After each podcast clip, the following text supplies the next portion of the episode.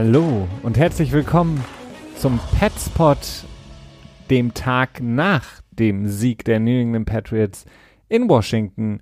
Mit 33 zu 7 besiegen die New England Patriots Washington, die an dem Tag heute nämlich dann auch ihren Head Coach entlassen. Jay Gruden wurde seines Amtes enthoben.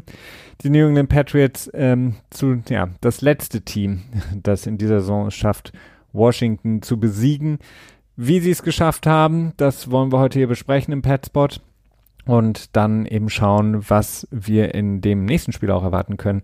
Denn schon an diesem Donnerstag, kurze Woche, geht es weiter für die New England Patriots gegen die New York Giants und Christian, deinen neuen Lieblingsquarterback, äh, der in der Liga für Furore sorgt oder sorgen möchte und sich vielleicht anschickt, ähm, das zu schaffen, was Eli Manning immer geschafft hat, nämlich die Patriots zu besiegen. Ja, aber nicht in der Regular Season, ne? Nur in der Postseason. War, Obwohl ich weiß gar nicht, ob die Patriots mal gegen die Giants in der Regular Season verloren hatten in den letzten 20 doch, Jahren. Doch, doch, sie haben in Foxborough verloren vor einigen Jahren, meine ich. Nein, nein, ob die Giants gewonnen haben gegen die Patriots in der Regular Season. Ähm, warte mal.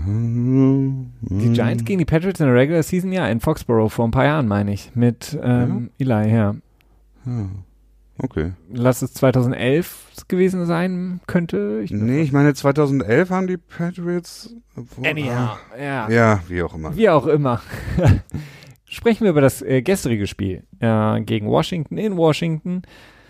Ähm, wir können vielleicht nachher auch ein bisschen über Washington sprechen, dadurch, dass das jetzt eben so akut ist und dass ja auch ein Franchise ist, über das es sich zu sprechen, ich sag mal, lohnt, weil es viele, viele Punkte gibt, die man angreifen kann. Ähm, sprechen wir aber natürlich erstmal über das Spiel. Christian, hm, du hast ja in ja, guter alter Tradition das Spiel recht früh den Patriots zugeschrieben. Mhm. Interessanterweise, aber nachdem sie den Touchdown kassiert haben und 7 zu 0 zurücklagen nach diesem sehr, sehr langen Run, ähm, diesem Fake-Spielzug, als sie die Patriots ein bisschen überrascht haben und die Patriots dann vor allen Dingen in Form der McCordy Twins und Jerome Harmon es nicht geschafft haben, den Runner zu stoppen und 7 zu 0 Rückstand geraten sind. Das war für dich der Moment, als du gesagt hast, okay, das Spiel ist eigentlich gelaufen für die Patriots. Also im positiven Sinne. Ja, ist weird, ne? Also das habe ich glaube ich noch nie gemacht, dass die, dass die Patriots 7-0 zurücklagen und ich dann das äh, Game für GG erklärt habe. Äh, habe ich glaube ich vorher noch nicht gemacht, aber es war also ich meine, Washington hat so vorher einmal gepuntet, die Patriots haben vorher einmal einen kurzen Drive gehabt, allerdings haben sie, ich glaube, ein oder zwei First Downs geschafft. Ähm, es hat sich einfach safe angefühlt. Also das war, ich hatte nicht das Gefühl, dass von, von Washington irgendwie zu viel Gefahr ausgehen kann. Der, der lange Lauf von Sims, es war mehr ein, mehr ein Produkt von individuellen Fehllernen, beziehungsweise hauptsächlich halt von äh, McCourty, von Devin, der ähm, da ja, ziemlich uncharakteristisch eigentlich äh, auf, bei einem Tackle gewifft hat und danach äh, hätte sein Bruder auch nochmal die Chance gehabt. Harmon war auch noch in der Nähe.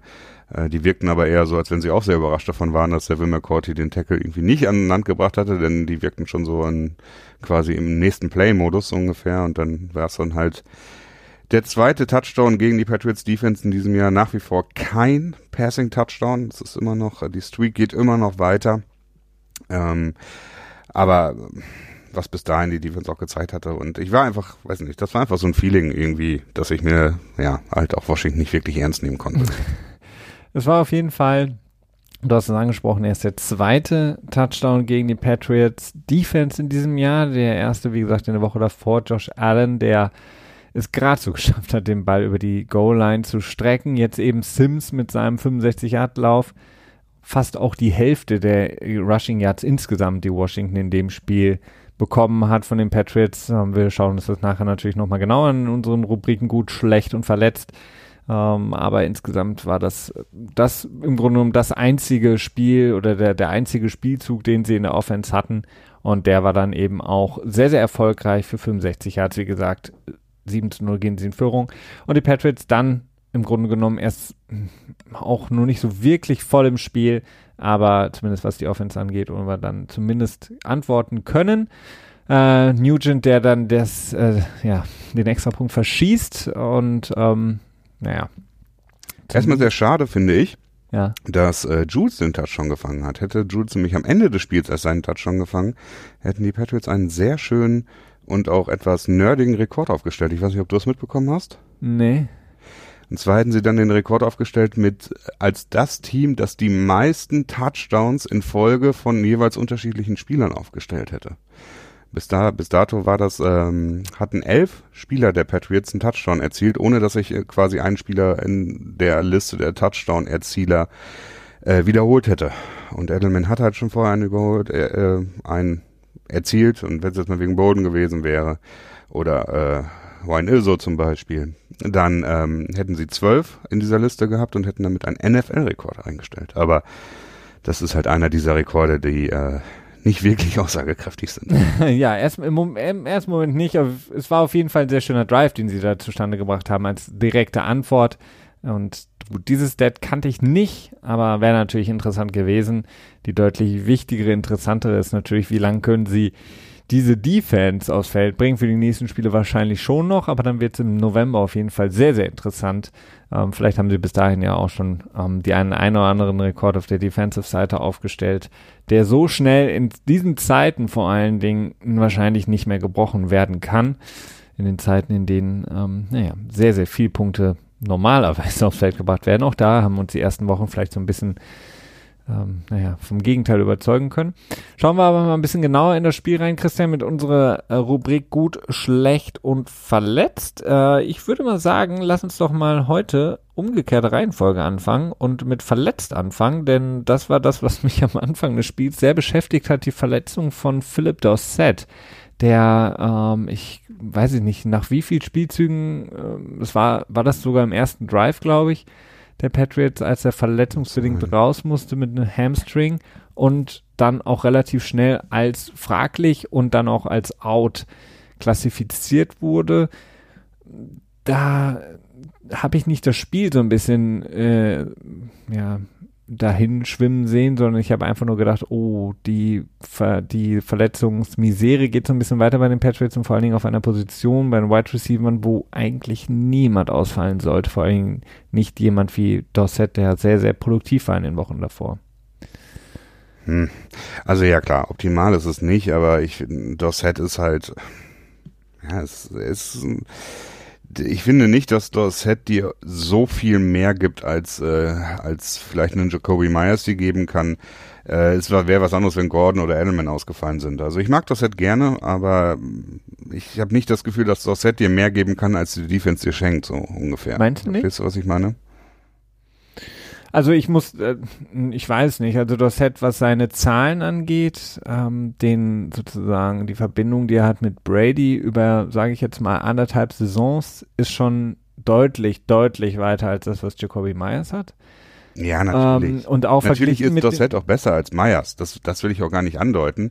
Aber ich finde, der, der, der Unterschied, der ist jetzt nicht so riesig. Und ähm, deswegen habe ich mir über um das Set jetzt nicht so viele Sorgen gemacht, denn ich mag ihn gerne, aber es ist, ähm, ja, es ist, äh, also, ja, aber, nicht optimal, aber auch nicht so schlimm, finde ich. Ich, ja, ich finde schon, weil ich glaube, je länger ein Wide Receiver in der New England Offense und vor allen Dingen in der momentanen Offense schon gespielt hat, desto wichtiger ist er. Und deswegen ist Philip Dorsett auf einer Stufe mit für mich Josh Gordon. Ich mag beide extrem Boah, auf gerne. Gar keinen Fall.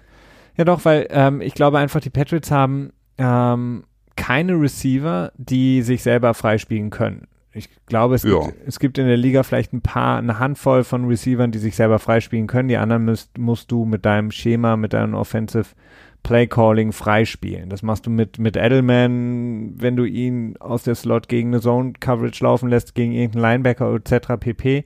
So, so macht er seine Yards. Ähm, Na gut, Gordon- aber also ich finde, Edelman kann sich schon freispielen. Äh, vielleicht nicht konstant, aber er kann sich freispielen. ja, äh, bei wenn, den anderen, wenn er aber auf recht, seiner- klassischen Position spielt, ähm, wenn er, wenn, wenn du ihn jetzt konstant matchen würdest, Edelman, mit deinem besten Corner, was natürlich die Gegner nicht machen aufgrund der Position, die er spielt, würde auch Edelmans Produktion deutlich nach unten gehen. Er, er lebt von dem, sobald die Defense in die, in die Zone Coverage geht, davon lebt er. Oder wenn er in der äh, Man Coverage einen Linebacker hat oder einen Safety oder so. Ähm, aber sehr, sehr viele Teams können das eben konstant nicht bieten. Deswegen hat er häufig diese Matchup ähm, Vorteile. Aber die anderen Receiver, sowohl Gordon, der ähm, immer noch ein guter Receiver ist, aber im Gegensatz zu seinen ersten Jahren bei den Browns, ist auch nicht in der Lage, sich komplett frei zu spielen. Also der gewinnt seine Matchups auch eigentlich, wenn dann, wenn Brady irgendwie einen Ball so wirft, dass nur Gordon ihn vielleicht fangen kann. Ähm, aber sonst hat er für mich so ein bisschen Schnelligkeit verloren insgesamt. Von daher. Ja, ich, ich würde, also ich finde jetzt auch nicht unbedingt, dass Gordon einer ist, der sich frei spielt, aber Gordon ist halt ein sehr physikalischer Receiver, der sich den Ball halt auch erkämpft, ne? Ja. Und, ähm, und das sehe ich halt bei Dossett eben überhaupt nicht. Und vor allen Dingen, was Gordon gegenüber Dossett äh, definitiv hat, ist, ähm, dass er nach dem Catch noch ein bisschen was erreichen kann. Und das ist was, was mir bei Dossett wirklich irgendwie grundsätzlich immer fehlt. Es ist, ähm, wirkt immer so, der fängt den Ball und dann ist das Spiel eigentlich meistens schon vorbei. Ne? Ja. Ähm, also wir müssen uns ja jetzt auch nicht streiten drüber. kann, man, äh, kann man drüber streiten, müssen wir nicht. Nein. Äh, also ich, ich mag das halt gerne und es ist bei weitem nicht optimal, dass er ausfällt, verletzt. Aber zum einen ist es ein Hammy. Ein Hammy ist in der Regel ist eine Sache, okay, äh, bestenfalls wird er jetzt zwei, drei Wochen geschont und dann ist er wieder fit. Kann natürlich immer wieder kommen, aber gut. Und ähm, und zweitens ist, äh, ist er halt ähm, der dritte Wide Receiver und dementsprechend so, hm, okay. Ja, das, das ist korrekt. Ähm, ich hoffe es trotzdem, dass er so schnell wie möglich zurückkommt, ähm, denn ja, ähm, klar, man kann drüber streiten. Ich muss, ich kann dir natürlich auch in vielen Punkten, die du angesprochen hast, recht geben. Wenn du Dorset als dritten Receiver hast, ähm, dann gibt es natürlich, ähm, kann würde ich dir zustimmen, gewisse Unterschiede zu Gordon und Edelman. Insgesamt ist aber, glaube ich, in, vor allen Dingen in der Zeit, in der es dann wichtig wird, November, Dezember, ähm, ein Spieler, der eine ähnlich starke Rolle einnehmen kann in Spielen, wie es beispielsweise ähm, Edelman oder Gordon machen oder machen könnten. Und es ist so, so der, der, der, der am nächsten für mich an so einen Danny Amendola rankommen könnte, wenn es dann hart auf hart kommt in den Playoffs und die Gegner sich auf Jules oder Gordon konzentrieren. Okay, das muss ich vielleicht noch qualifizierend auch dazu sagen. Ich bin davon ausgegangen, dass das Set halt irgendwie vielleicht für einen Monat oder so ausfällt und ähm, der nächste Monat halt der nächste Monat ist, ne? Ja, das stimmt. So. ähm, eine, eine weitere Verletzung, die jetzt nicht offiziell so wirklich auf dem, sozusagen im, im Play, ähm, nee, wie heißt es, Gamebook dann auftaucht oder in den Statistiken oder in den, äh, von den Reportern gesprochen wird, ist Julian Edelman, der häufig im mhm. Spiel mhm. sich an seine ledierte Seite beziehungsweise an die Rippen gefasst hat und man das Gefühl hatte, er hat so, wie man so, die Amerikaner immer so schön sagen, ihm wurde der Wind ausge, wie kann man das übersetzen? Ähm, Ausgetrieben? Ausgetrieben, ja. Er hat so ein bisschen äh, Schnappatmung bekommen, auf jeden Fall die Atmung etwas äh, erschwert für ihn. Die Rippenverletzung scheint äh, bei weitem nur nicht ausgestanden zu sein, was jetzt auch nicht so wirklich überraschend ist, aber ähm, ja, er wirkte teilweise so, dass ich dachte, oh, muss er vielleicht jetzt runter oder äh, ganz rund sah es nicht aus auf jeden Fall. Ähm, nee, also ich finde aber nicht, dass es unbedingt sein Spiel eingeschränkt hat. Das ist wieder mal, also Edelman ist wirklich verdammt, äh, äh, also er ist nicht kein weicher Spieler. Ne? Das kann man wohl so ohne Probleme festhalten, ohne sich weit aus dem Fenster zu lehnen. Ähm, dass es ihn einschränkt, ja weiß ich nicht, ob es ihn überhaupt am Ende so großartig einschränkt. Ja, zumindest hatte er Schmerzen, es sei denn, es war Show. Ja. Also. Nee, nee, nee, das glaube ich nicht. Aber ich glaube, dass wenn er Schmerzen hat, dass es nicht unbedingt seine Produktion einschränkt. Ich glaube, da ist Edelman, der ist ja wirklich sehr hart im Nehmen. Und ähm, das ist meines Erachtens auch eine Sache, okay, die wird ihn vielleicht noch ein, zwei Wochen weiter beschäftigen, aber dann wird es auch wieder weggehen. Und ich habe nicht das Gefühl, dass, dass die Schmerzen, die er hat, äh, sein Spiel großartig beein, äh, beeinträchtigen. Und das ist schon bemerkenswert. Das stimmt, das ist auf jeden Fall sehr bemerkenswert, was er auch in diesem Spiel dann wieder gezeigt hat, wurde ja auch lobend erwähnt, kommt nicht so häufig vor von Bill Belichick in der Pressekonferenz danach als einer der vielleicht, wie er es ausgedrückt hat, glaube ich, toughesten ähm, Spieler oder Wide Receiver, die er je gecoacht hat. Kann man, glaube ich, mit relativer Sicherheit unterschreiben, diese Aussage, denn das scheint wirklich der Fall zu sein, wenn die Verletzung an Nicht den so Rippen... Wie Harry. nicht so wie Niki. Wir wissen nicht, was mit Niki Harry ist. Ähm, es kann alles sein. Es kann auch so ein äh, healthy Scratch-mäßiges IR-Ding sein, weil er gerade noch nicht so ganz da ist, wo er sein soll, was das Spiel ja. angeht. Kann sein, ich weiß es nicht. Ja, ja, ja, ja, ja. Wir wissen es alle nicht, das stimmt. Soweit aber eigentlich von der Injury Front nicht viel mehr groß zu vermelden. Pat Chung, aber der war natürlich auch gar nicht erst aktiv. Der war nicht erst gar nicht aktiv, genau. Das heißt keine Spielverletzung, sondern ähm, hatte sich vorher schon geklärt, dass er nicht spielen wird. Ähm, kam ein bisschen überraschend, weil in der Woche vorher, also hin zum Spiel, nicht wirklich viel darüber berichtet wurde. Ne? Ja, er war, glaube ich, konstant auf dem Injury Report mit dem Heel, ne? Also Ferse. Ähm, tja. Aber nie Kam so, dass überraschend. das Spiel in, ja. Also ich dachte, er würde spielen. Das war mein, mein Hätte ich auch gedacht, ja. Allerdings ähm, ist es ist Pat Chung natürlich auf der Position, sind die Patriots tief aufgestellt und da fällt es glücklicherweise dann nicht so stark auf. Allerdings hätte er vielleicht das Tackle gemacht und dann hätten die Patriots dieses Spiel vielleicht keinen äh, Touchdown zugelassen. Genau, und wären immer noch unter sieben Punkten pro Spiel. Beziehungsweise sind sie jetzt über sieben Punkte, 6, Ich noch irgendwas bei waren. 6,3 sind sie, glaube ich. Aber ich habe es, Naja. äh, glaube ich, nur überflogen. Kommen wir zu unseren Listen. Fangen wir an mit der guten Liste, Christian. Was, äh, wen würdest du auf die gute Liste packen, dieses Woche nach dem Spiel in Washington im FedEx Field? Hm. Hm. Den Knieschoner von Tom Brady, weil er nicht gebrochen ist? Oh Gott, nee, das, ähm, das sah aus, also ja, Ja. vor allem, das passiert ja andauernd, ne? Also, okay, andauernd vielleicht nicht, aber so gefühlt äh, einmal im Jahr, oder? Ja, de- definitiv, ja. Vor allen Dingen, es ist passiert dem halt immer, wenn er auf ähm, natürlichem. Gras spielt, Ja. dass er da den halben Boden umflügt. Und jedes Mal sagt er wieder, ich muss mir vielleicht mal was Neues dazulegen und nie macht das, ne?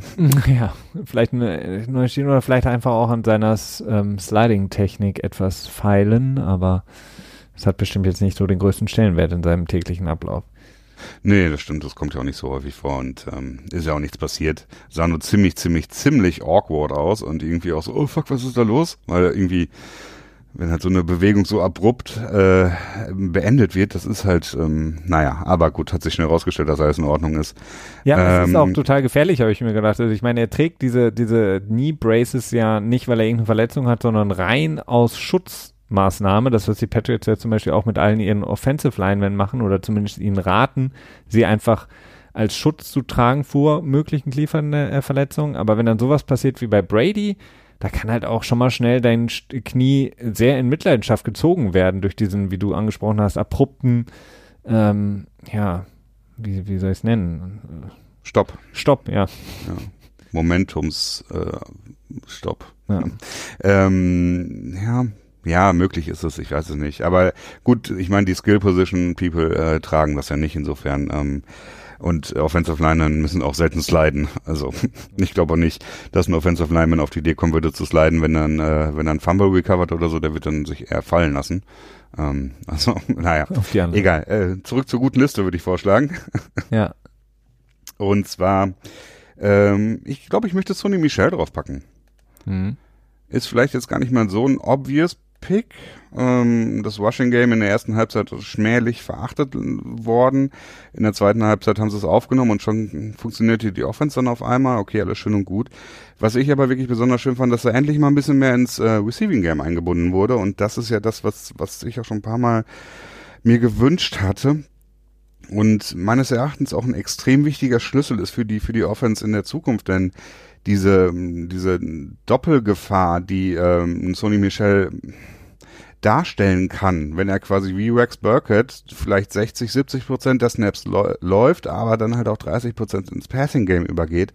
Zum einen kannst du dann damit erreichen, dass halt nicht immer direkt in der Base Defense gegen dich äh, aufgestellt wird, sobald Sony Michel und äh, Jakob Johnson auf dem Feld stehen, sondern äh, vielleicht auch ähm, in meine Nickel reingehen sprich einen Defensive Back mehr auf dem, auf dem Feld haben. Und ähm, dafür möchte ich Sony Michel gerne im Receiving Game sehen. Natürlich darüber hinaus, dass die Production natürlich auch immer nett ist, die er damit abliefern kann. Ja, absolut. Ich meine, das haben wir uns ja relativ lange gefragt insgesamt, weil Georgia hat er das ja auch häufiger gemacht und sie haben ihn ja auch gedraftet mit der Intention, dass sie eben das aus ihm auch rausholen können. Ähm, ich weiß jetzt nicht, ob Herr alle, die nah am Team waren, haben halt immer gesagt, er braucht, also er ist noch nicht da, wo er sein sollte, um wirklich auch für diese Spielzüge mit eingeplant zu werden, beziehungsweise er hat das noch nicht so schnell auf dem Schirm. Ähm, scheint jetzt so, dass eben die Zeit, die Erfahrung, die er sammeln konnte, das Lernen in der Offense dazu beigetragen hat, dass er eben dafür auch genutzt werden kann. Er ist auf jeden Fall sehr, sehr gut. Ähm, sehr, sehr schön in Zeiten, in denen ähm, im Grunde genommen die Nummer 1 ähm, Running Backs ja viele in der Liga einfach diese ähm, Dual Threats auch sind und Sony Michel eben das noch nicht war. Von daher ist es jetzt auch so ein Schritt, den er machen muss, finde ich, äh, dass er sich auch da ja. noch mehr mit einbringt. Ähm, neben seinem Running Game, was ja zum ersten Mal auch in dieser Saison überdurchschnittlich war, im Gegensatz zu den Wochen davor. Also jetzt mit 91 Yard auch, ähm, ja, war das schon deutlich besser als das, was wir in den Wochen davor gesehen haben. Genau. Das Einzige, was ich immer noch, was mir immer noch so ein bisschen abgeht bei ihm, ist, sind ist ja diese Explosivität. Ne? Ich, wie lang war sein langer Lauf? So 30 Yards um den Dreh rum? 25. Ähm, wenn dann halt noch ein Stiffarm rauskommt, vielleicht kann er nochmal weiter rennen. Ne? Ähm, aber gut, Sony Michel ist extrem ballsicher. Das hat sicherlich auch mit dem äh, Coaching in New England zu tun. Die sind ja sehr konservativ, dass das, was das angeht. Also die machen halt nicht diesen wilden, ich strecke den Ball nach vorne aus Move vor, ähm, an der Endzone oder so. Da geht es immer wirklich sehr konservativ darum, den Ball bloß nicht zu verlieren und äh, die Ballposition, den Ballgriff festzuhalten. Deswegen hatte Sony Michel dann bei dem langen Lauf dann auch nicht die Seite wahrscheinlich gewechselt, vermute ich mal, des, des Balltragens, ja. um da keine offene Flanke zu bieten. Und dementsprechend konnte er natürlich auch kein Stiffarm machen, aber ja, das, das, das, das, sowas wünschst du dir als Fan dann halt, ne? dass sowas dann auch mal passiert und dass ja. er dann vielleicht auch mal 60, 70 Yards läuft, ne? Ähm, hat er auch schon gezeigt, dass er das kann. Es ist jetzt nicht so, dass er, ähm, ich glaube, ja, er. Nicht so wirklich kompetitiv, also der, also da war dann halt keiner mehr da, aber es ist jetzt nicht so, dass er irgendwie mal jemanden, also wirklich selber dafür sorgt. Ja, aber ich bin, rennt, ich bin du? völlig okay damit. Also wenn er, ja, ich, mein, wie, ich bin auch okay, aber ich würde es mir halt wünschen. Allein an diesem Spieltag, wie viel, in wie vielen Spielen du gesehen hast, dass der Verteidiger von hinten, von der Seite mit diesem berühmten äh, Tillman per Tillman ähm, Faustschlag das Ding aus den Armen schlägt, den Football. Da bin ich doch eher dafür, dass er versucht, den Ball zu sichern, meinetwegen dann nach 15 Yards runtergeht, anstatt eben ähm, ja, den Ball irgendwie wild dann ja. mit einer Hand zu halten, Stiffarm hier noch irgendwie da drehen und über den nächsten drüber springen und dann. Oder Shady McCoy-mäßig den Arm, den Ball irgendwie so weit wie möglich vom Körper wegzuhalten. ja, und dann kommt eben der nächste und schlägt ihn dir äh, mit voller Wucht raus. Das, man sieht es ja, das war die, was die Patriots ja auch schon vor einigen Jahren immer wieder trainiert haben, was man gesehen hat, macht jetzt jedes Team, machen alle Verteidiger im Grunde genommen, sobald sie einem ballführenden Spieler entgegenkommen, Sie gucken ganz genau, wo ist der Ball und schlagen mit mhm. aller Wucht mit der Faust auf diesen Ball. Und wenn sie den Ball treffen, dann kannst du den Ball, glaube ich, als, als Ballträger nur noch festhalten, wenn du wirklich beide Arme, deine vollen Muskeln da drum packst, weil andernfalls kannst du den Ball nicht halten. Und von daher, Hauptsache kein Turnover, dann nehme ich auch die 10, 15 Yards weniger in Kauf, den die Patriots dann eben in hoffentlich ein paar Spielzügen ja. später holen. Tendenziell würde ich dir auch sofort zustimmen, denn zumindest bei den Spielen, die wir jetzt hatten und bei den nächsten Spielen, da ist es ja auch, das ist, das, ich, ich komme mir immer selber so blöd vor, wenn ich das sage, aber da geht's halt nicht ums, ums Obge äh, Obgewinnen, sondern können wir das Spiel irgendwie selber verlieren. Ne? Ja, absolut, ähm, definitiv. Ich meine, das, das wäre, ist im Grunde das Schlimmste, was passieren kann. Du hast diesen 65-Yard-Lauf von Sims, du gehst 7-0 in Rückstand, denkst dir so, ja, okay, hm, ne, ähm, Spiel mhm. ist trotzdem relativ sicher in unserer Hand dann hast du ein Fumble, dann vielleicht diese den einen oder anderen Turnover oder ein Kickoff-Return. Da gibt es ja so viele Dinge, ja, und dann kannst du den auch graben, wo du vielleicht dann nicht mehr rauskommst. Genau. Ja, das stimmt, ja. Also dieses Loch, ähm, ich meine, ähm, vielleicht nicht in diesem Spiel, aber gegen die Buffalo Bills auf jeden Fall, so in der Woche davor. Wenn du da ein, zwei Fehler gemacht hättest, mehr Fehler gemacht hättest, dann ähm, ist das ein Loch, aus dem du selber nicht mehr rauskommst. Und von daher... Ja, ich, ich denke immer daran, so dieses Spiel, dieses ähm, gegen Washington jetzt oder vielleicht das Spiel gegen Buffalo, das sind Spiele, die haben die Patriots dann im letzten Jahr verloren, ne? Ja, gegen so. Washington jetzt, das würde ich nicht unbedingt sagen. Also ja, gut, nach so einer schwachen ersten ja. Halbzeit, dass man dann in der zweiten Hälfte nicht den, den Dreh findet mit der Offensive, weißt du? So meinte ich das. Ja, also die haben diese, diese um, ähm, Low-Scoring-Games haben sie auf jeden Fall im letzten Jahr, dann hätten sie dann verloren, äh, weil einfach, ähm, ja, ähnlich wie, wie wir das letzte Woche besprochen hatten nach dem Buffalo-Spiel, dieses Tennessee-Spiel im Vorjahr, Jacksonville im Vorjahr, war die Defense halt nicht da. Jetzt ist es halt, ja, trägt die Defense. Mhm. Auf die gute Liste würde ich auf jeden Fall noch äh, Brandon Bolden packen, auch wenn mhm. er nur ähm, 13 Yards Rushing hatte, äh, dafür natürlich den 29 Yard Touchdown, der wirklich sehr, sehr schön war. Aber insgesamt ihn zurückzusehen in New England finde ich gut. Ähm, das Spiel hatte gezeigt, warum sie ihn zurückgeholt haben. Ähm, sie haben ihn im, im Laufspiel mit reingesetzt, haben sie auch zu Beginn der Saison schon ein paar Mal gemacht. Dann diese Wheel Route, die wunderschön gelaufen ist, zum Touchdown. Dann ist er wieder im Special Teams unterwegs, macht er immer einen wirklich sehr, sehr guten Job, sehr, sehr verlässlicher Special Teams Player und wirkt wirklich so wie Brandon Bolden vor einigen Jahren, als er ein ganz, ganz, ganz, ganz wichtiger Teil des Teams war, obwohl er nicht so auf dem Statsheet immer auftaucht, aber seine unglaubliche Vielseitigkeit ist extrem wichtig und er ist so derjenige, und das zeigt er halt auch einfach. Er ist unglaublich nützlich, weil wenn ich mir vorstelle, Sony Michel, hoffentlich passiert es nicht, aber sollte er längere fristige Zeit ausfallen, ist eben Brandon Bolden derjenige, der am ehesten für klassisches, ja, ähm, I-Formation Laufspiel zuständig sein könnte, wenn du eben nicht mit ähm, White oder Burkett das machen möchtest oder kannst aufgrund des Personals, was die Gegner aufs Feld bringen, ist eben Brandon Bolden derjenige. Und ähm, von daher seine Vielseitigkeit kam in dem Spiel zu auf jeden Fall raus, mal wieder und dass das so gut passt und ja, ist im Grunde genommen wieder so ein klassisches Patriots-Ding, ne? Diesen Spieler, den man halt dann einmal ziehen lässt und dann wieder zurückholt und der im Grunde genommen genau da weitermacht, wo er aufgehört hat, nur zu einem billigeren Preis ist ähm, natürlich äh, die andere Seite der Medaille, aber für Brandon Bolden insgesamt ähm, freue ich mich sehr, dass er da ein gutes Spiel hatte. Ja, also ich persönlich würde Brandon Bolden jetzt nicht unbedingt von seiner Leistung her auf die gute Liste packen wollen. Aber mit dem Sentimentalen dann nebenbei, wenn ich das jetzt so umschreiben würde, was du genannt hast, was ich auch doch ziemlich unterschreiben würde, denn ich mag ihn auch sehr gerne. Ähm, er ist halt, er ist halt insofern sehr wertvoll. Er kann halt nichts überragend gut, aber vieles passabel. So. Ist das dis disrespectful? Ja, oder? Ne, ich würde sagen, er kann eine Sache überragend gut und zwar ist es, ähm, er kann alles. Und das ist eben das, was Ja. so ein bisschen zum Ja. überragenden äh, gut, also das, was, was eben die anderen Running Backs sozusagen voraus haben, macht eben wett, indem er überall ähm, zur Verfügung steht. Der Einzige, der da noch so ein bisschen drankommt, ist eben Burkert, der auch im Special Teams eingesetzt wird. Aber ansonsten, ja, es ist eben Brandon Bolden. Und deswegen Ja gut. ähm, vielleicht ein, Zweifel- ein kleines, äh, kleiner sentimentaler äh, Pluspunkt, der ihn für mich dann auf die gute Liste bringt. Ja. Aber insgesamt, ähm, aber auch die Wheel Route war eben auch so ein bisschen so ein, so ein Öffner für die, äh, Mhm. für die Offense. Also der Stimmt, Touchdown von Brandon Bolden war auch in einer Phase, in der man wieder sich so gedacht hat, so hm, kriegen die Patriots jetzt irgendwie nochmal einen angenehmen Drive hin, nochmal irgendwas Leichtes gegen Washington oder wird das hier wirklich so ein Kampfspiel am Ende? Ja, du hast recht. Also, ja, ich, ich bin damit einverstanden, ihn auf die gute Liste zu packen. Also ich hätte es vielleicht selber nicht gemacht. Ähm, aber auf der anderen Seite ist es auch vielleicht nicht so leicht, diese, diese Woche quasi jemand aus der Offense auf die gute Liste zu packen. Ne? Also ich hätte James White, der hätte wieder so ein typisches James White-Spiel gemacht, ne?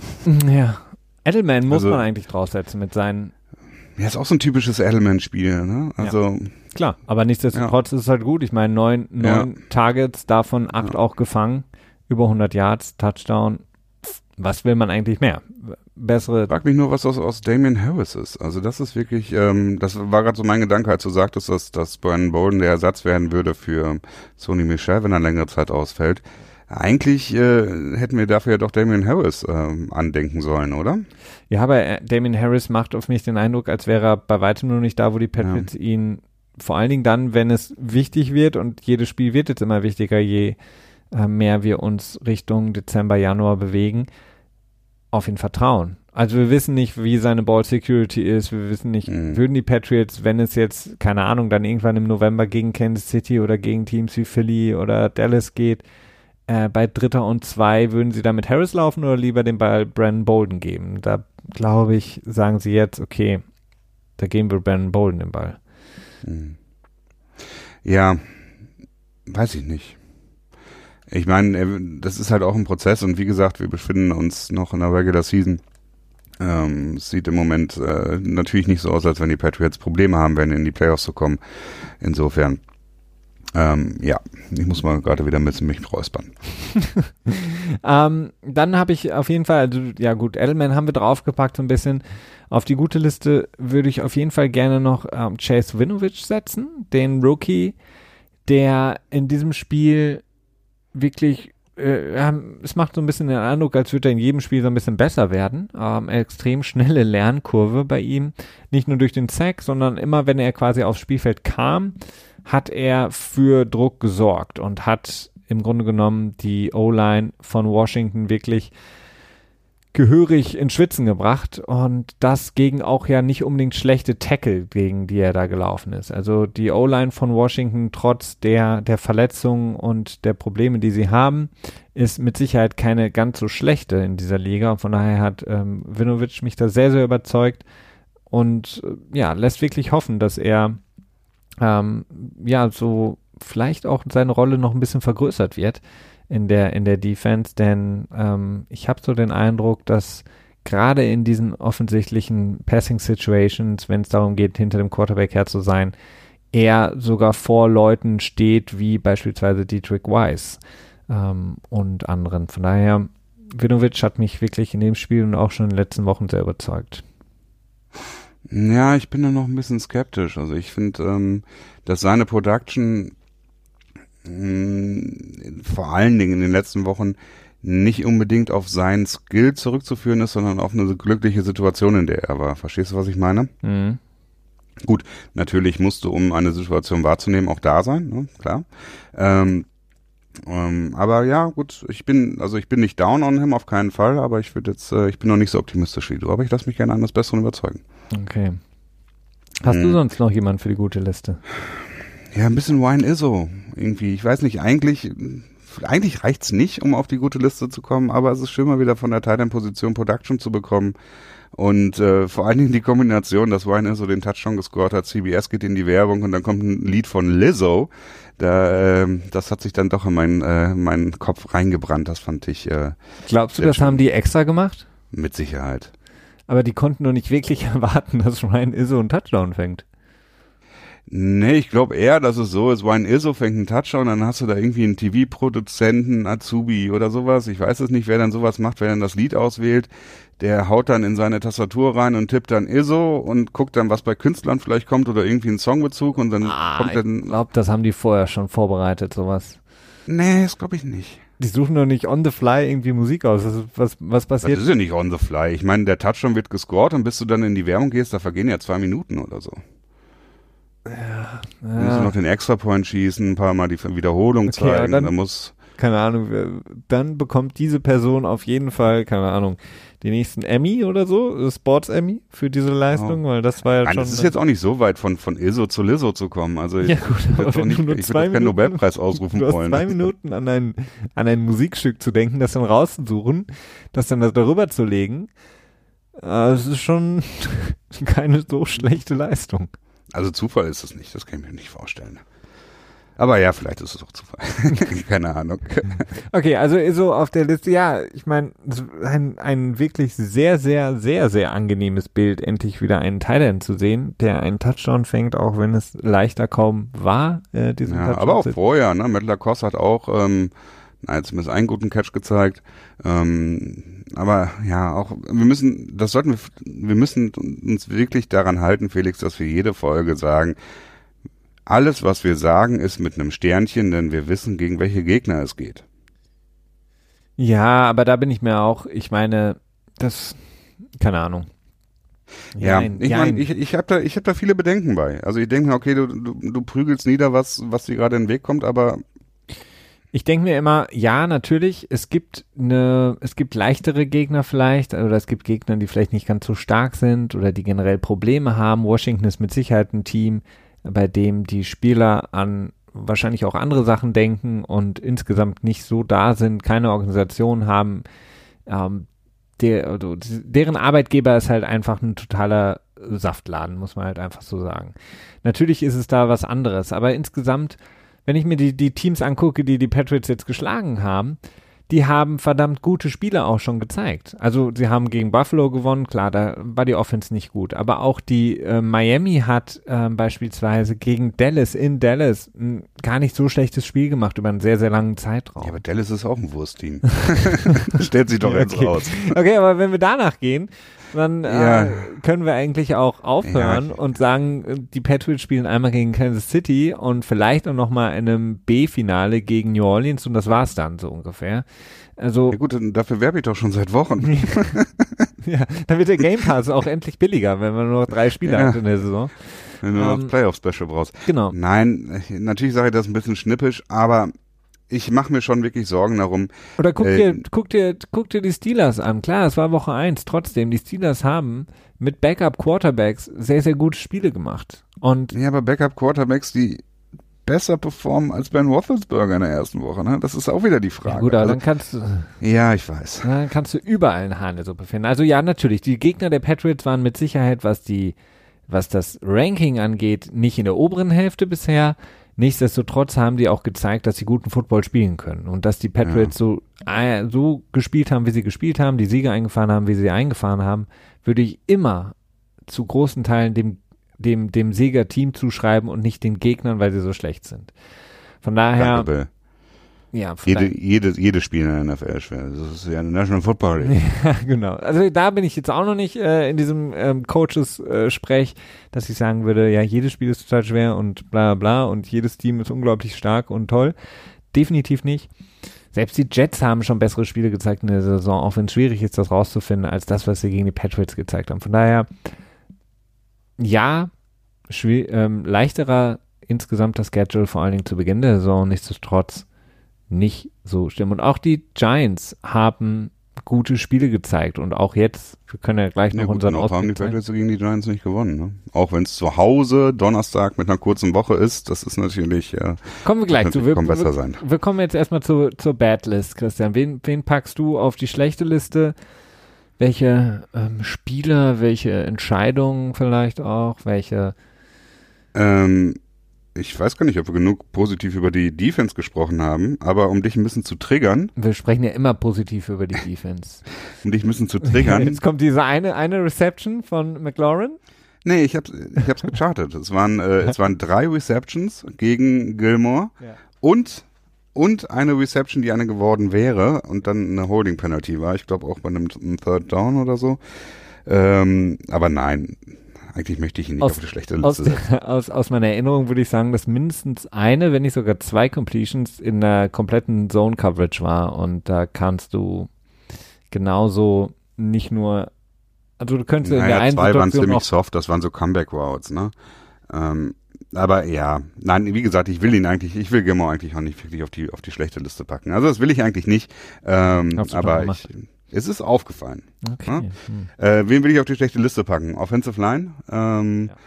Durch die Bank, könnte man fast sagen. Also sowohl Karras als auch Newhouse, der ich glaube zwei für beide Sacks geschlagen wurde. Also hat zwei zugelassen. Und ähm, Tooney, den vierten Sack.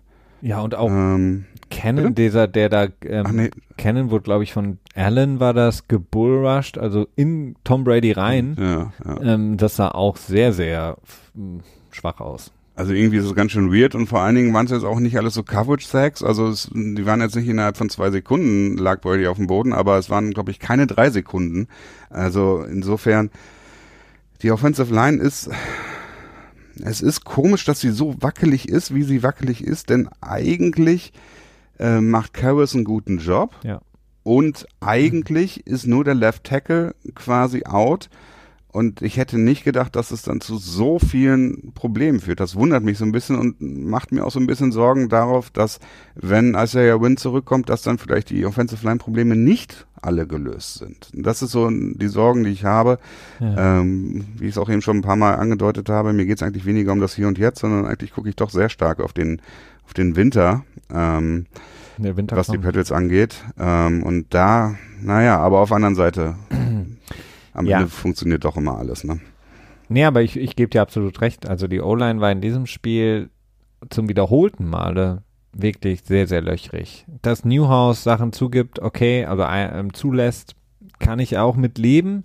Aber das, was du angesprochen hast, vor allen Dingen ähm, Tooney, der einer der besseren Guards ist in der Liga und auch Cannon, dem sie ja, ja als Right Tackle ja, im Grunde genommen. Er ist auch eigentlich ein guter White Tackle. Ja, aber ähm, er hat jetzt wirklich, also in dem Spiel gut, vielleicht, ist, es ist ja auch häufig einfach so, dass das Match aber einfach manchmal scheiße ist und manchmal spielst ja, du gegen. Es ist ganz schön schwer, wenn du auf einmal nur gegen drei Leute blocken musst und nicht gegen vier oder mehr, ne? Ja, aber da waren auch Abstimmungsprobleme, die ja. wirklich gravierend waren für eine äh, Dante Scanakia Offensive Line eigentlich ungewöhnlich. Also da waren äh, äh, drei Leute sind nur gerusht und die Patriots haben komische Switches gemacht in der O-Line, sodass dann auf einmal trotzdem deine Tackle eins gegen eins gespielt haben und die Interior haben sich um eine Person gekümmert, so ungefähr. Ähm, und dadurch dann Druck zugelassen. Also das waren so Sachen, wo ich mir dachte, so, okay, ist jetzt ein bisschen komisch, was sie da machen. Also da Tooney einmal, glaube ich, ich meine, es war Tooney, einmal ähm, Newhouse komplett alleine gelassen, ist dann in die Mitte rotiert, obwohl da niemand war eigentlich. Oder die Gefahr nicht so groß war. Und ansonsten, ja, also Canon wirklich ein paar Mal wirklich deutliche Probleme gehabt. Ähm, und das waren jetzt auch keine großartigen Sachen, die jetzt irgendwie überraschend kamen. Jetzt keine Stunts oder so. Jetzt war, da war nicht irgendwie, es war einfach nur Kraft gegen Kraft und Canon war schwächer. Von daher. Ja, war auch schon Technik, ne? Also so ein Bullrush ist halt, hat halt auch jetzt auch nicht nur mit Kraft zu tun, ne?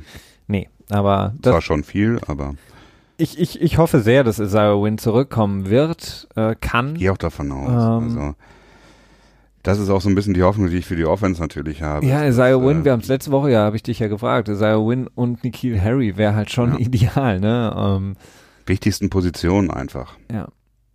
Aber ansonsten muss ich auch sagen, ähm, alles abgesehen von Edelman ähm, hat halt auch nicht so wirklich geholfen. Das, was ich vorhin angesprochen habe, es war in dem Spiel wirklich sehr, sehr interessant. Die haben kaum geschafft, sich frei zu spielen, die Receiver.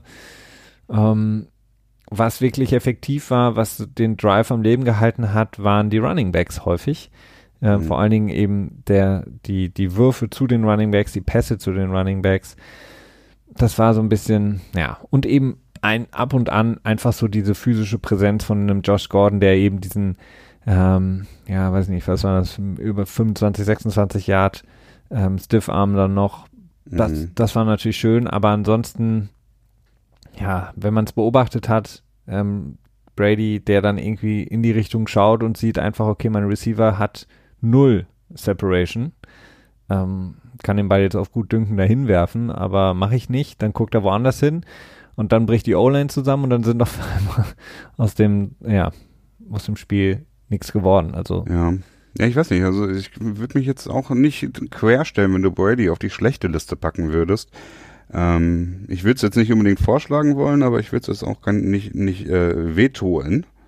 Vetoen, kann man das sagen im Deutschen?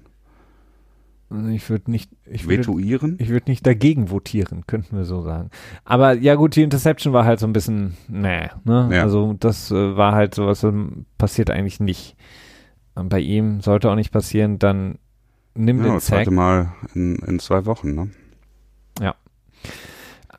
Ansonsten, ähm, ich konnte mich jetzt nicht entscheiden, ob Mike Nugent gute oder schlechte Liste ist. Weder noch. Weder noch. Ne? Irgendwie da so ein bisschen da drin. Also, dass er den ersten verschießt, den Extrapunkt, dachte ich mir so, okay, erster ähm, Einsatz für ihn seit langer, längerer Zeit bei den Patriots. Ist jetzt auch nicht so, dass er bei irgendeinem Team, das keine Aufmerksamkeit hat, äh, in, in den Medien irgendwo unter Vertrag genommen wurde, sondern er ist jetzt bei den Patriots. Alle schauen natürlich auf ihn viele, die im Vorfeld gesagt haben, dass der Grund, warum die Patriots den Super Bowl nicht gewinnen werden, weil sie eben jetzt auf Mike Nugent angewiesen sind. Was, wer hat das denn gesagt? Aha. Haben wirklich Leute sowas gesagt? Ja, klar. Gott, mein Gott, ey. Ähm, ja. Auf jeden Fall ähm, hat er sich dann gefangen und hat ab da, ab dann wirklich alles versenkt, was er versenken musste auch, muss man dazu sagen. Also ich bin noch gespannt. Also ich bin noch nicht so ganz settled, äh, dass das jetzt alles ja, so. Das ist, ich meine, es ist, was es ist. Du, du hast jetzt die Situation, dass du einen Kicker hast, der ein Journeyman ist, der nicht nicht so safe ist wie Gostowski, wobei wir uns auch nicht sicher sein können. Sorry, da muss ich gerade zu lachen. Ja. Wobei wir uns halt auch nicht sicher sein können, ob er nicht vielleicht genauso sicher ist wie Gostowski. Ja, eben. Ähm, Ja, seit 2015 sind die Patriots eigentlich einfach nicht mehr in der Situation, dass sie den besten Kicker in der Liga haben. Den, den hatten sie vorher lange Zeit gehabt. Ja, wenn nicht 20 sogar Jahre. über, ja, so ungefähr. Äh, extrem lang hatten sie den besten Kicker in der Liga gehabt. Und seit 2015 wird Jahr für Jahr immer wieder argumentiert, ja, Gostowski, ja, noch reicht es nicht, dass er ein Problem ist, aber wenn er so weitermacht, wird es ein Problem. Und gefühlt auch seit vier Jahren bin ich so, dass ich jedes Mal sage, so, ja, vielleicht fängt er sich ja wieder. Nee, er ist einfach ein durchschnittlicher Kicker aus, ja, vielleicht leicht besserer als durchschnittlicher Kicker in der Liga, denn die meisten wichtigen Kicks macht, aber halt auch nicht alle. Ja. Und ähm, ich denke mal, dass Mike Nugent, der wird dann vielleicht ein- 5% weniger machen als oder oder 3%, aber er wird halt auch, also du, du findest auf der Straße jetzt nicht einen Kicker, der dir, der dir alle deine Sorgen abnimmt. Das ist, ähm, das ist illusorisch und dementsprechend wird sich natürlich auch der Playstyle ändern. Häufiger wird wahrscheinlich das vierte Down ausgespielt, was ich grundsätzlich sehr gut finde, ähm, dass man dann irgendwie so zu Trickeration greifen muss und dann quasi das ähm, Finde ich super bei der O-Line. Die, die, die, Two-Point-Conversion aus dem Super Bowl auspacken muss und die auch schon mit, weiß nicht, mit, mit, äh, mit Fork irgendwie in 2004 Ja. oder so, wo die das, das erstmal ge gelaufen sind, das Play. Ist dann vielleicht die andere Frage, aber grundsätzlich in der gegnerischen Hälfte 4 und 1 ist eine Geschichte, sollte eigentlich fast immer gemacht werden, meines Erachtens. Die Patriots sehen das nicht ganz so, machen das häufiger mal, aber auch nicht immer. Ähm, und wenn du dann halt einen schwächeren Kicker hast, dann kannst du am Ende auch sogar vielleicht sich als als ähm, als Addition by Subtraction äh, am Ende herausstellen. Ne? Das äh, kann natürlich sein, klar. Ich bin, ich bin gespannt. Wie gesagt, deswegen kann ich ihn auch jetzt nur nicht so irgendwie einordnen. Ähm, Ja, ist noch viel zu früh. es ist noch also zu früh. braucht einen Monat. Oder er macht jetzt halt, hat jetzt meinetwegen jetzt am Donnerstag ein ganz fürchterliches Spiel und verschießt sechs Kicks in Folge oder so, dann ist er natürlich gefeuert. Aber äh, davon gehe ich jetzt mal nicht aus. Ähm, sonst was noch, dass du auf die Bad List packen würdest, auf die schlechte Liste, auf die Liste? Ja, Mike Daniels vielleicht? Mike Daniels. Ja. Was? Mike Daniels? Wer ist Mike Daniels? Josh McDaniels. Mike Daniels ist, äh, ich weiß gar nicht, ob der mittlerweile unter Vertrag ist, ehemaliger Defensive Tackle der Green Bay Packers. ja, der ist, äh, ist er nicht bei Detroit gelandet? Ah ja, stimmt, der ist bei Detroit gelandet. Ja. Direkt damit, dass sie auch immer in der eigenen Division bleiben, um dann quasi macht doch dem, dem Team noch so Einen Äh, mitzugeben. Äh, Josh McDaniels meine ich natürlich. Ähm, also zumindest das Playcalling in der ersten Hälfte, auch der, der Fourth and One Call, den fand ich äh, mäßig. Das Screen Game funktioniert nach wie vor nicht. Es ist natürlich ein elementarer Teil der Patriots und sie versuchen ihn irgendwie zu etablieren und damit endlich klarzukommen. Klappt irgendwie nicht gescheit.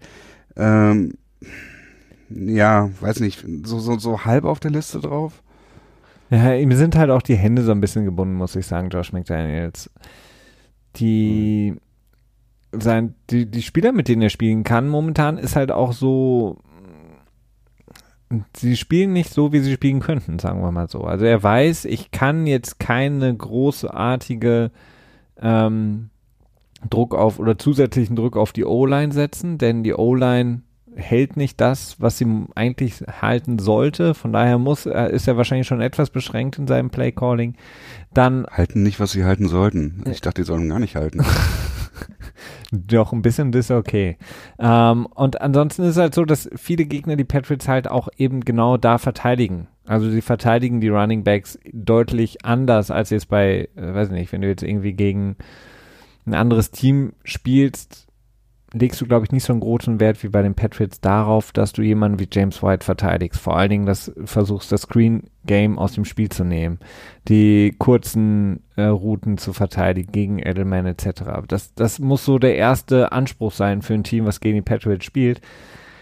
Und wenn du dann eben nicht, Cover One Wabba. ja, und wenn, Der, der, der Trick, ne? wenn du dann aber nicht die Spieler hast, momentan, äh, vor allen Dingen Wide Receiver und vor allen Dingen Tight End, die so ein bisschen Druck rausnehmen können, dass eben die Defense sich auch ein bisschen auf sie konzentrieren muss, haben sie eben den vollen Fokus auf, okay, wir gucken, was mit Edelman ist. Wenn er irgendwo in der Slot rumturnt, dann können wir ihn nicht doppeln, dann müssen wir irgendwie gucken, was wir machen. Ansonsten lass uns nicht von den äh, Running Backs schlagen, so ein bisschen. Ähm, das ist so mein einziger Verständnis dafür, dass es eben nur nicht so ganz so rund läuft. Weil die Gefahr, die ähm, Josh Gordon, Philip Dorsett, sonst ausstrahlen, Jacoby Myers, die Tight Ends, die ist halt nur nicht so, dass die gegnerischen Teams sagen, oh, Game Planning, wir müssen echt aufpassen, dass ähm, Josh Gordon nicht fünf Touchdowns fängt oder Philip Dorsett irgendwie uns davon läuft. Deswegen, also weil, weil Tom Brady sowieso Gordon überwirft. ja, oder das. Deswegen, es ist halt krass, ne? Also dieses, was dieser eine Spieler, dieser eine Wide Receiver zusätzlich ausmacht. Wir haben vor ein paar Wochen ja ähm, lang über Antonio Brown gesprochen. Wir haben über letzte Woche ja auch über AJ Green gesprochen als mögliche Option. Stefan Dix, also ob das jetzt wahrscheinlich ist oder nicht, aber Ja, das ist unwahrscheinlich. das ist unwahrscheinlich, Also, aber was diese, was dieser eine Spieler eben machen könnte, wäre genau das, dass die Defense auf einmal sagen muss, okay, verdammt, jetzt ist da noch einer, ähm, den wir auf jeden Fall beachten müssen, weil so ist jetzt halt, okay, da kommt jetzt Jacoby Myers rein, I don't know, ja. Wenn Brady überhaupt dahin wirft, nehmen wir unser Glück. Ja. Ja, das ist, das ist, das ist aber irgendwie seit Jahren schon so, dass, dass das Problem der Patriots, dass sie keine Man-Beater haben. Ne? Ich meine, es geht bis zurück zu, ähm, zu Denver und, und vielleicht auch 2016 Atlanta, die erste Hälfte, wo die, die Falcons halt Pressman, oder weiß nicht, ob sie Pre Pressman gespielt haben, aber auf jeden Fall sehr viel Man gespielt haben und die Patriots einfach sich nicht davon lösen konnten. Ähm, das ist ein Problem, das immer wieder aufkommt gegen, gegen starke Defenses, die Man spielen können, da- dass dann da unter Umständen einfach gar nichts mehr läuft. Ähm, gut, jetzt sind wir gar nicht mehr bei dem Washington-Spiel, also es hat eigentlich wenig damit noch zu tun. Ähm, aber ja, ich meine, irgendwie klappt's halt am Ende doch. ne? Ja, Äh, irgendwie klappt's dann doch, aber deswegen, ähm, das ist halt so ein, so ein Lernprozess, den auch Josh McDaniels jetzt eben machen muss, indem er verstehen muss, wie weit kann ich, glaube ich, gehen oder was kann ich machen. Ähm, ich meine, es war ja interessant, wie sie das Spiel begonnen haben, indem sie wirklich gesagt haben, wir werfen, werfen äh, und konzentrieren uns nicht auf das Laufspiel, um dann wirklich zur Halbzeit, als es wirklich auch, ja, erschreckend schlecht war insgesamt auch, ähm, dass sie dann gesagt haben, okay, lasst uns jetzt wieder so ein bisschen zu dem zurückkommen, was wir eigentlich gut können. Schuster bleibt bei deinen. Ja, also ich bin, ich weiß nicht, also sie sind die, die, die versuchen einfach noch viel. Das sieht man ja immer wieder, wenn die Patriots in diesen ersten Wochen in der Saison unterwegs sind. Ähm, da mache ich mir jetzt noch nicht so viel Gedanken, was das Playcalling angeht. Ich glaube, Josh McDaniels macht ein gutes Playcalling mit eben dem Personal, was er zur Verfügung hat. Ja, wie gesagt, erste Hälfte, zweite Hälfte. Ja. Also ich weiß, ich würde ihn auch nicht komplett draufpacken wollen, aber ich äh, musste halt noch suchen nach irgendwas. Ne? Wir müssen ja die Zeit vollkriegen. Wir werden Ja, eben. Minute bezahlt. Wir werden pro Minute bezahlt. Von, ähm, von wem eigentlich? Internet Moneys. ist egal, Hauptsache Internetgeld. Ähm, interessant war auf jeden Fall, ähm, was Adrian Peterson, auch wenn ich ungern über ihn spreche, gesagt hat. Hast du es mitbekommen nach dem Spiel? Ja, Ähm, ja. Für alle, die es nicht gelesen haben oder gehört haben, er hat, äh, wenn ich das jetzt mal so ein bisschen paraphrasieren darf, gesagt, dass äh, in, der Wo in der Vorbereitung auf das Patriots-Spiel, auf die Patriots Defense, haben sie sehr, sehr viel wirklich weirden ähm, Stuff gesehen und äh, Sachen, die sie sonst noch nie vorher gesehen haben. Ähm, und dann in dem Spiel, als es dann eben im Spiel losging, ähm, hatte er das Gefühl, dass die Patriots extra aufgehört haben mit den ganzen verwirrenden Sachen, die sie sonst in der Defense treiben und sich einfach zurückgelehnt haben und gesagt haben, okay, wir warten einfach, bis ihr es vermasselt, wir müssen gar nichts Großartiges machen. Beziehungsweise zeigt uns erstmal, dass ihr besser seid als wir. Ja, und ähm, das ist natürlich ein sehr, sehr, ah ja, gibt einen tiefen Einblick in, in Washingtons momentane Struktur. Wenn, Indikativ, ja. wenn dein ähm, Starting Running Back, dein, ja, dein großer Name, den du da im Team hast, eben sagst, so, als das Spiel losging, hat die gegnerische Mannschaft einfach gesagt, pff, wir warten einfach, bis ihr es total in den Sand setzt. Das hat wahrscheinlich dann auch dazu geführt, ähm, oder nicht nur das, sondern einfach auch die ganzen letzten Wochen, dass Jay Gruden seinen Hut nehmen musste, beziehungsweise rausgeworfen wurde. Und ähm, ja, jetzt ersetzt wurde von Bill Callahan. Es ist alles eine sehr, sehr strange Sache, auch dass die Patriots davon berichtet haben, dass das Ganze sich wie ein Heimspiel angefühlt hat, aufgrund der vielen Fans. Man konnte ähm, auch sehen, dass die in der Übertragung, dass das Stadion bei weitem nicht ausverkauft war. Eine sehr, sehr weirde Situation. Washington, glaube ich, Christian, vielleicht nur als kurzen Ausflug.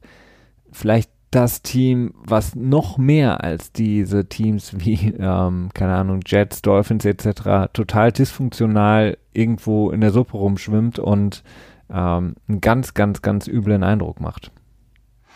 Ja, ähm, auf jeden Fall. Denn ähm, Dennis, Daniel? Daniel Snyder, ne?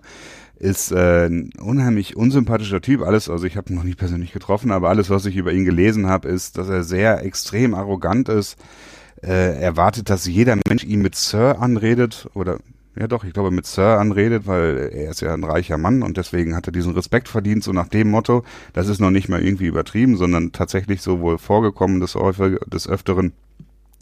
Und ähm, der General, nicht der General Manager, sondern der ähm, Präsident, wie heißt der nochmal? Ah, ich komme nicht drauf. Äh, ich auch nicht, muss ich für morgen auf jeden Fall nochmal recherchieren und werde ich wahrscheinlich morgen nicht gemacht haben.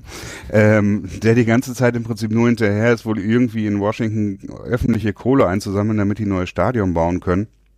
Dann die Geschichte, dass Jay Gruden offensichtlich wohl nicht Haskins draften wollte, aber dass das eine Entscheidung dann von Dan Snyder war. Oh, ich muss mal wieder mich räuspern. Ja, äh, ich übernehme für dich, Christian, der immer noch mit seiner Erkältung zu kämpfen hat, falls ihr euch fragt, warum er sich immer räuspern muss. Ähm, ja, Dan Snyder, der im Grunde genommen ein Team führt, bei dem man nicht weiß, ob er das führt, weil er irgendwie ein Team einfach nur besetzen will oder ob er wirklich Erfolg haben möchte. Das ist immer so ein bisschen mein Problem mit der ganzen Sache.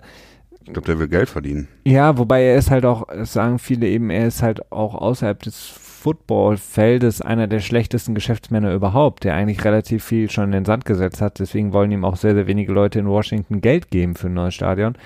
Ähm, ich weiß es nicht. Also es ist wirklich für, für die Spieler einfach natürlich scheiße. Wir haben über Trent Williams viel gesprochen, den Left Tackle. Es ist nicht gut und äh, naja, insgesamt Jay Gruden natürlich jetzt auch, abgesehen von seinem einzigen einen Playoff äh, ähm, antasten, was er da mal hatte, beziehungsweise ein Playoff-Spiel. Es ist halt auch einfach deutlich zu wenig und jetzt 0 zu 5 war eben die Niederlage gegen die New England Patriots dann zu viel, wobei natürlich auch viele schon gesagt haben, dass es schon vor dem Spiel klar war, ja. dass sobald die nächste Niederlage eintrudelt im Briefkasten, Snyder dann sagt, du bist raus. Wie gesagt. Ja, Guden hat auch selber irgendwie flapsig gesagt, ähm, er wüsste nicht, ob sein äh, Job äh, sicher sei, wird er morgen feststellen, ob seine Keycard noch funktioniert. Also da, ich glaube, der hat schon, hat schon. Ich glaube, der hatte auch keinen Bock mehr darauf. Also das wirkte alles sehr, sehr, sehr, sehr. Skurril. Und dann diese diese Videos, die geleakt wurden, wo ja. auch schon vermutet wird, dass die von Snyder geleakt wurden, damit sie dann quasi einen Grund haben, den Vertrag zu terminieren und ihm nicht das restliche Geld bezahlen zu müssen ja, alles äh, sehr, sehr dysfunktional. Dann dazu die ganze Geschichte, dieses ähm, aggressive sich verweigern der ganzen Geschichte gegenüber, dass der Name rassistisch ist und das gar nicht in Betracht ziehen zu wollen und dieses dieses ähm, proaktive Verteidigen, ne, anstatt Einsicht zu zeigen und überhaupt mal drüber nachzudenken und so. Es ist ähm, Ey, wir haben fünf Leute gefragt, ob sie schlimm finden. Die haben gesagt, nö, also ähm, so ungefähr. Haben sie doch mal irgendwie angeführt als ja, also die, die haben immer mal wieder Studien durchgeführt und äh, Statistiken. Befragung und die sind aber teilweise auch nicht so ganz sauber meines Erachtens. Natürlich. Und zum anderen ist es auch nicht wirklich wichtig, ob 80 Prozent der der First Nations ähm, äh, quasi äh, das okay finden und 20 nicht. Das ist eigentlich meines Erachtens auch genug. Ne? Also definitiv. Äh, ist, da gibt es irgendwie jetzt nicht irgendwie so eine Prozentzahl, die vielleicht schon, aber liegt nicht bei 80 Prozent irgendwie. Also, ja. Eine Sache, die, die wir auch noch ähm, jetzt gefragt wurden oder gebeten wurden, das noch kurz zu besprechen, Christian, waren die Challenges. Ähm, da hat Gruden jetzt auch nicht unbedingt den besten Eindruck gemacht in diesem Spiel, wobei die erste Challenge war, war ziemlich offensichtlich. War ne? ziemlich offensichtlich, als eben Josh Gordon ein sehr, sehr, sehr großzügiger Spot gewährt wurde auf dem Feld. Ähm, Gruden das gechallenged hat, das Ganze dann revidiert wurde und die Patriots dann eben ja auch gestoppt wurden ähm, mit ihrem vierten Versuch. Ähm, dann aber im zweiten Viertel die Defensive Pass Interference, ähm, die gepfiffen wurde, als Edelman behindert wurde. Das Ganze Gruden dann wieder. Edelman, Edelman gechallenged hat und ähm, relativ offensichtlich auch da war, dass es nicht geändert wird. Ähm, ich weiß nicht, ob das noch aktuell ist, aber bis jetzt wurden eigentlich so gut wie keine ähm, Penalties, was die Defensive Pass oder generell Pass Interference angeht, overturned. Von daher ein ja. sehr skurriles Flaggenwerfen von Gruden da in dem Moment. Ja, aber damit ist er ja auch nicht alleine. Ja, also es ist, ähm, es gibt halt Coaches, die können sowas halt einfach nicht und wollen sowas auch einfach nicht können. Ne? Also ähm, ich meine, ich will nicht immer nur auf Tomlin rumtreten, ne? aber es gibt genug Coaches in der Liga, die diese eigentlich seit Woche zwei wissen müssten, okay, es geht nicht darum, dass eben in der, in der Challenge geguckt wird, okay, ist es Pass Interference oder nicht, sondern es geht darum, es muss substanziell sein. Es muss wirklich verdammt viel passiert sein, damit es overturned wird. Und die Leute, ich weiß nicht, also Vier von 26 ähm, waren, glaube ja. ich, vor dem Spieltag. Von den Ob sie im Prinzip dann quasi ein Statement setzen wollen und sagen wollen, so, hey, ich finde es blöd, dass das jetzt gecallt wurde oder nicht gecallt wurde und das nochmal untermauern wollten. Auch Jason Garrett, ne? Oder ob sie davon ausgehen, dass, ähm, dass es wirklich vielleicht eine Chance gibt, dass es overturned wird. Also wenn das wirklich der Fall ist, dann sollten sie eigentlich alle direkt gefeuert werden, denn es ist eigentlich ziemlich ziemlich klar, in welchem Bereich der Interference man sich bewegen muss, damit es sich lohnt, eine Challenge Flag zu werfen. Das Glaub, ist mittlerweile klar. Also der, seit drei Wochen ist das klar. Der Triggerfinger, der ist halt einfach sehr, sehr nah am Abzug, ne? Du hast jetzt die Möglichkeit, das zu challengen und viele sind Schlechte Coaches einfach. Es sind einfach schlechte Coaches. Ja, es ist leid. Halt, ja, äh, das Zumindest in dem Bereich, im äh, Game Management. Ja, meinetwegen. Also die sind halt einfach, es ist halt einfach diese Möglichkeit, die man hat. Man, man reizt es halt aus. Man, man macht es halt einfach. Das Problem die ist halt. sich alle selber ins, Fu äh, ins Ja, das, die, die Sache ist halt einfach, ich glaube, viele haben diesen Irrglauben, dass sie wirklich damit was beeinflussen könnten auch. Also ich glaube, viele haben einfach auch ähm, so das Gefühl, hey. Meinst du, dass wenn genug Coaches eine Flagge werfen, dass die NFL einlenkt und dann wieder mehr? Ja, äh, nee, schon, schon in dem Spiel selber, dass sie denken, okay, ist irgendwie. Ach so, dass sie dann quasi. Close, aber wenn ich jetzt irgendwie ja. die auch dann nochmal an meine Seite hole und die nochmal belaber, könnte ich irgendwas bekommen. Das Problem ist halt einfach, es wird nicht overturned. Es sei denn, es ist ein eklatanter, wirklich sehr, sehr offensichtlicher Fehler passiert aber ansonsten nicht. Das heißt, ich würde als Coach diese Sachen überhaupt nicht challengen. Ich würde es so machen wie vorher. Ich würde da einfach nicht challengen. Ich Und weiß nicht, ich muss sagen, also ich habe ich hab da ein relativ gutes Gefühl bei, immer wenn ich irgendwie was sehe. Ich meine, ich sehe dann ja auch die Replays und dann denke ich so, okay, ja, ne, falsche Entscheidung, aber wird nicht overturned. Oder falsche Entscheidung und ja, vielleicht könnte es overturned werden. Und ich, ich habe da eine relativ gute Trefferquote bis jetzt bei, in, ohne dass ich das jetzt irgendwie empirisch ja. äh, nachvollziehbar, weil, falsifizierbar äh, auflisten kann. Weil die, weil die Maßstäbe halt auch extrem sind. Also dieses clear and obvious, also das ist halt, das ist halt sehr, sehr schwierig, irgendwas zu overturnen. Von daher macht es halt auch kaum Sinn zu challengen und das Problem ist halt einfach, du verlierst dadurch extrem viel. Nicht nur deine Timeouts, die extrem wichtig sein werden können, sondern du verlierst auch eine Challenge, die halt mhm. wichtig sein kann. Weil wer dieses Gordon, stell dir vor, das Spiel wäre wär knapp gewesen und diese Gordon-Sache, die ja im ersten Viertel gechallenged hat, wäre irgendwann dann im dritten Viertel passiert und das Spiel wäre knapp mhm. gewesen und du ähm, hast dann diesen eklatanten Fehler der Referees, den du mit einer Challenge ausgleichen kannst, dann brauchst du diese Challenge, um das auch machen zu können. Aber wenn du sie nicht mehr hast, weil du vorher so eine, ja, so eine Hail Mary geworfen hast mit deiner Challenge-Flagge, die relativ unwahrscheinlich ist, dann hast du es halt verloren. Dann hast du halt nicht mehr die Chance zu challengen. Und das ist halt extrem. Und du hast Jason Garrett angesprochen, werden wir morgen im NFL Tuesday mit Sicherheit auch nochmal drüber sprechen. Das sind halt Sachen, Timeouts zu verlieren und Challenges zu verlieren in einem Spiel, das vielleicht ein bisschen enger ist, ist wirklich ganz, ganz, ganz, ganz schlimm und ist bei weitem äh, schlimmer als eine 30-Yard-Completion, finde ich. Deswegen würde ich immer sagen, okay, ja, Mist, 30 Yards, meinetwegen, vielleicht war es keine Pass Interference, aber ich kann daran nichts ändern mit meiner Challenge, ja. auch wenn die NFL mir das versucht zu suggerieren, so dass sie sagt, indem sie sagt, ihr könnt es dieses Jahr challengen, es wird aber nicht overturned. Also wie gesagt, 4 von 26 bisher. Ähm, ja, das spricht eine relativ eindeutige Sprache. Wer verliert eher seinen Job, Adam Gaze oder äh, der Clapper in, in Dallas? Ah, das ist eine Frage für morgen. Das ist, das ist eine Frage für morgen. Ähm, äh, abschließende Gedanken von dir, Christian, vielleicht ähm, vorausschauend zum Spiel gegen Danny Dimes. Ähm, weißt du? Donnerstag. Weißt ja. du? Äh, nee, das hat jetzt damit nichts zu tun. weißt du, warum ähm, bei dem bei einem Punt stand ein ein dritter Gunner neben dem Panther? Kannst du hast, hast du dich dran erinnert? Bei einem, irgendeinem Punt stand ein dritter Gunner neben dem Panther? Ja, also quasi so, so, weiß nicht, sieben Yards oder so rechts vom, vom, vom Panther. Nee, kann ich Ich frage mich, ob das irgendwie ein, irgendein Trick ist, auf, äh, den die Patriots einführen wollen. Da bin ich mal gespannt. Gucken, vielleicht sagt Bill Belichick ja was in seinen Breakdowns was dazu. Wahrscheinlich eher nicht, wenn es ein Trick ist. äh, Sie jetzt schon mal für in Woche 16 vortrainieren? Genau. Ja, mag sein. Ähm, ja, Bennett ist immer noch so ein bisschen fraglich, dass er echt immer so wenig Playtime bekommt. Ich bin gespannt, wie sich das weiterentwickelt. Ja, hat zumindest ähm, etwas draus gemacht, muss man sagen. Was die Giants angeht, ja, mein Gott, ne, also äh, wie gesagt, also das, das, das Deck ist gegen sie aufgestellt. Ne? Also ähm, Auswärtsspiel, kurze Woche ist immer schwierig für das Auswärtsteam. Dann Rookie Quarterbacks, Bill Belichick extrem hohe Erfolgsrate. Ich glaube irgendwie, weiß nicht, irgendwie so in den letzten 28 Spielen gegen Rookie Quarterbacks oder First Year Quarterbacks. Eins oder zwei. Ja, irgendwie sowas, ne? Also die einzigen ähm, Sachen, an die ich mich noch wirklich erinnern kann, ich weiß gar nicht, ob das Rookie war oder das zweite Jahr, war das Kaepernick? Spiel Kaepernick zu Hause in Foxborough, der sie wirklich geschreddert hat mit Randy Moss. Und natürlich ähm, damals Russell Wilson in, in Seattle. Aber ich weiß auch ja. nicht, ob das sein Rookie-Year war.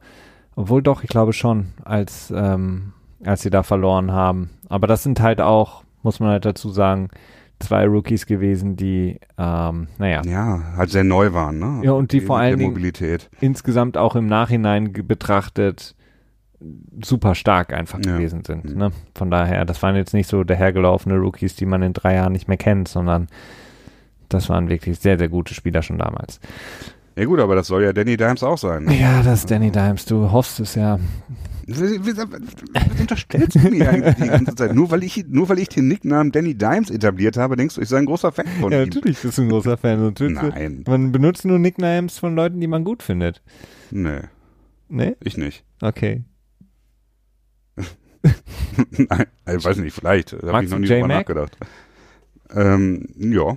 Wegen seiner Interception? Oder vorher schon? Was? Jason McCourty? Ja. Wegen welcher Interception? Ja, in dem Spiel gegen Washington. Ja gut, ich mochte den vorher auch schon, klar. ja, egal. Ähm, wird ein schwieriges Spiel für die Giants, glaube ich. Also das ist, ähm, ja, ich will nicht sagen, dass die Patriots das nicht verlieren können, aber es wird mich stark wundern, wenn sie es verlieren. Das denke ich auch. Trotz Golden Tate, der zurück ist. Ja, aber, aber der ist ja Gilmore da, ne? Dafür ist äh, Gilmore Dein Island. Gilmore. Gilmore Island, genau. Wir werden sehen. Also ähm, das soll es heute gewesen sein mit dem Petspot der Besprechung des Spiels gegen Washington. Morgen hört ihr uns schon wieder beim NFL Tuesday wie gewohnt. Da sprechen wir über deutlich mehrere Spiele noch, über die komplette Liga. Jetzt am Donnerstag, wie gesagt, das Spiel zu Hause gegen die New York Football Giants. Darauf freuen wir uns sehr. Ich hoffe, ihr auch. Macht es gut. Bis dahin. Ciao, ciao.